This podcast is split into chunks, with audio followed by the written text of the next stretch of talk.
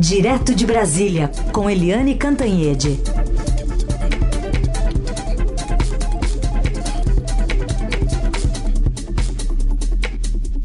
Oi, Eliane, bom dia.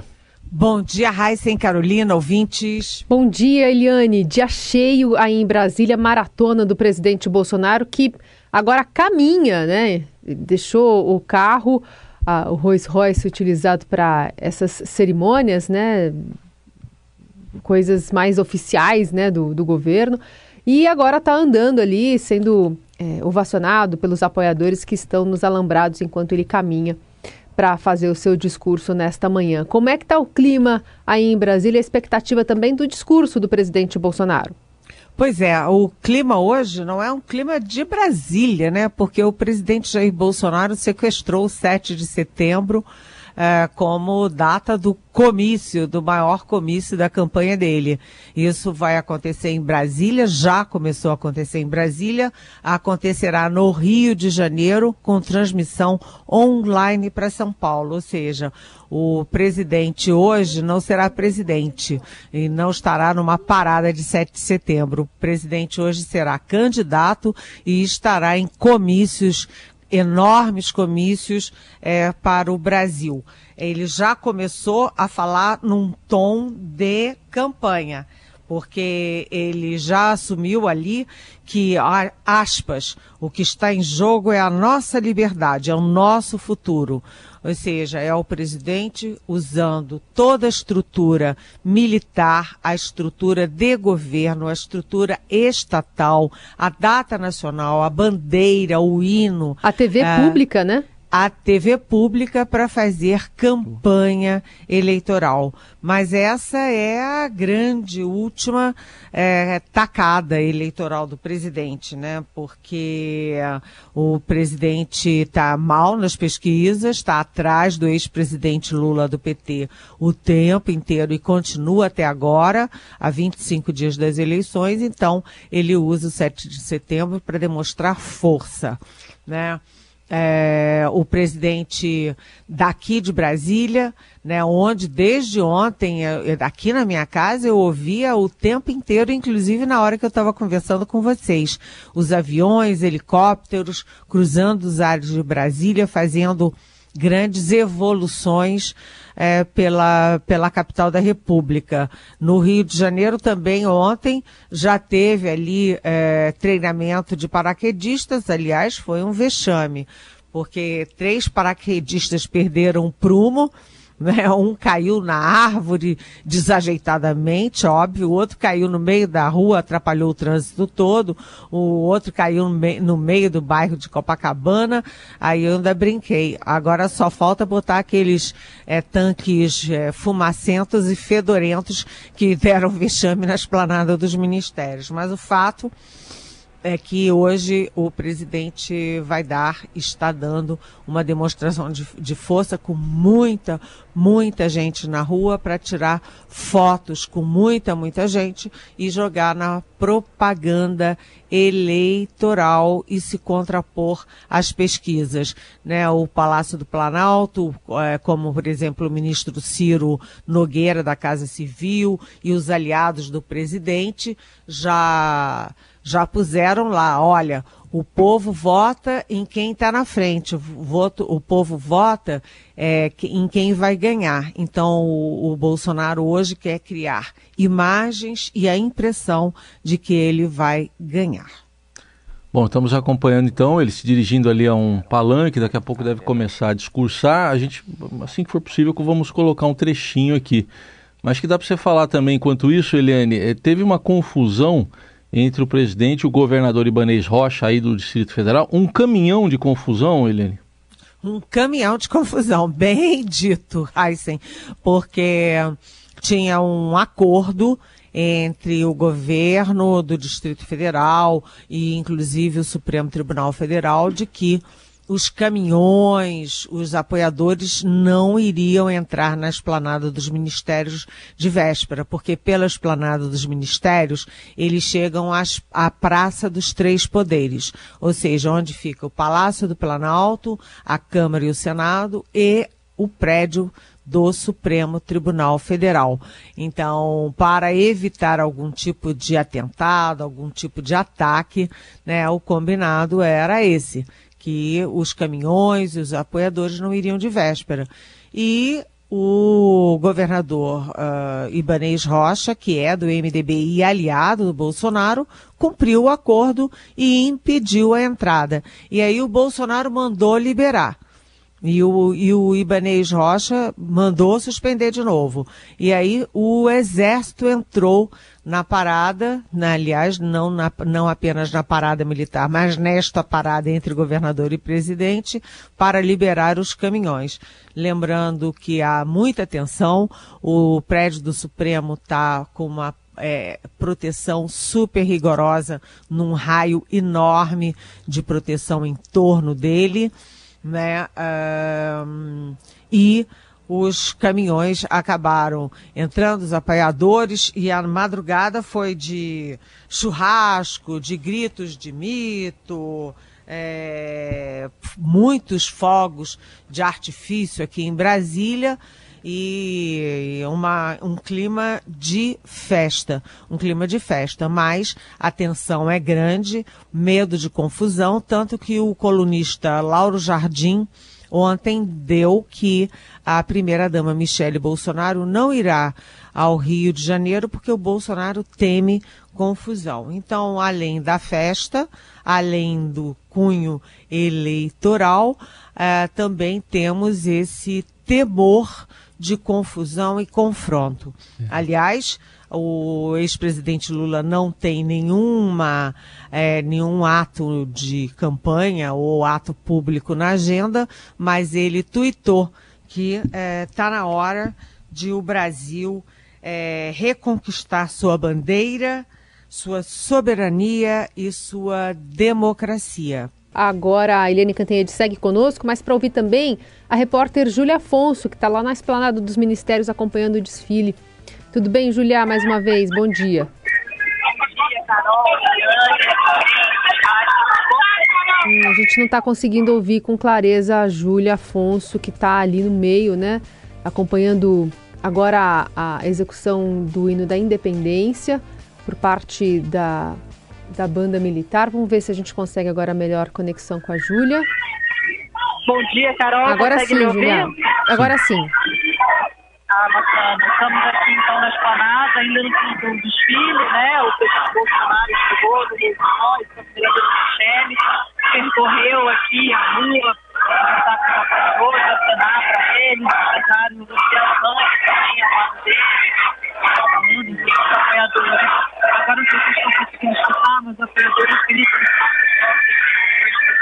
É, Tá difícil de entender a Júlia justamente por esse grito que ela disse que os apoiadores estão entoando ao longo né, do percurso e também ao lado dela. Então a gente vai tentar restabelecer o contato para ver se a gente consegue falar com a Júlia ainda agora no Jornal Eldorado. Bom, continuamos acompanhando. Daqui a pouco, havendo o pronunciamento, o pronunciamento do presidente, a gente traz um trecho aqui para você. Mas temos outros assuntos também, duas pesquisas, Eliane, o IPEC e Genial Quest, que trouxeram alguns dados divergentes, mas com o ex-presidente Lula ainda com conforto à frente. Estamos a 25 dias da eleição. Eliane. É, exatamente. Né? Pelo IPEC, o ex-presidente Lula tem 44% e o presidente Jair Bolsonaro 31%. Portanto, uma diferença de 13 pontos, enquanto Ciro Gomes tem 8 e a Simone Tebet 4%. Já na Genial Quest, que foi divulgada mais uh, uh, hoje de manhã, o Lula tem 44% e o Bolsonaro 34%, com uma diferença de 10 pontos. De qualquer jeito, seja 13 de diferença ou 10, é uma diferença confortável, porque o tempo está correndo e o presidente Bolsonaro tem poucos pouco arsenal para enfrentar essa, essa diferença. Né? É por isso que ele usa, ele está usando o 7 de setembro como última cartada.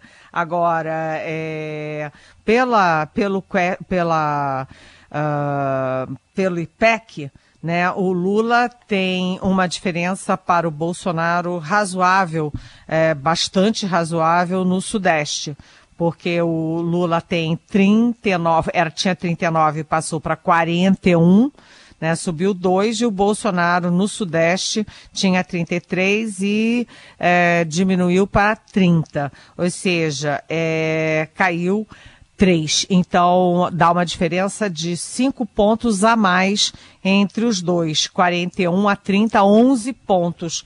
Mas isso é muito diferente do, do que diz a Genial Quest. Porque a Genial Quest dá o Bolsonaro uh, em empate técnico com o ex-presidente Lula, mas numericamente à frente. Bolsonaro 32 e Lula 28. Portanto, há uma diferença entre IPEC e uh, Genial Quest no Sudeste, que tem 43% do, do eleitorado nacional, portanto, faz toda a diferença. É, pela, pelo IPEC, em Minas Gerais, Lula tem 46 a, a 30 contra 30 de Bolsonaro, com uma diferença de 16 pontos. Em São Paulo, Lula tem 44 a 28 de Bolsonaro, com uma diferença para o Lula de 16 pontos. É, já no Rio de Janeiro, não. Dá empate técnico invertendo a tendência, porque estava 39 a 36 a 6 para o Lula e agora está 39 a 38 para o Bolsonaro, ou seja, empate técnico, mas oscilando e com tendência a favor de Bolsonaro no Rio de Janeiro.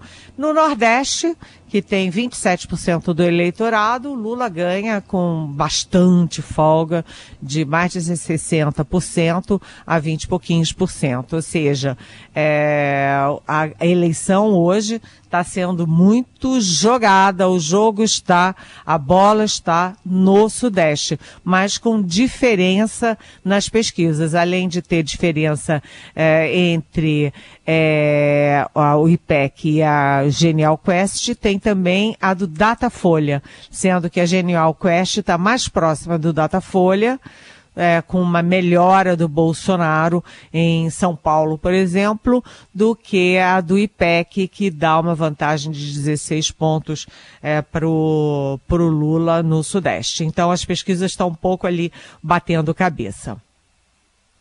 Bom, Eliane, em relação a pesquisas, esse salto aí de Cláudio Castro, né, pelo IPEC, 11 pontos, está mostrando o crescimento não só dele, mas dos candidatos principais também em São Paulo, candidatos que apoiam, né, o, o governo Bolsonaro. É, é o, o, essa pesquisa do Rio de Janeiro, do Rio de Janeiro foi muito surpreendente, tão surpreendente que eu inclusive é, andei conversando ali com com especialistas em pesquisas para eu tentar entender, porque o governador Cláudio Castro, que é, enfim, aliado do presidente Jair Bolsonaro, ele teve vários problemas, né? Ele teve a corrupção na CEPERG, com funcionários fantasmas, com desvio de muito dinheiro na CEPERG. Ontem mesmo, o vice-governador da chapa dele, o Washington Reis, foi, teve a candidatura impugnada porque era prefeito de Duque de Caxias, a maior cidade da, da Baixada Fluminense e simplesmente está envolvido até o último fio de cabelo em corrupção e foi a, a, a, candidatura do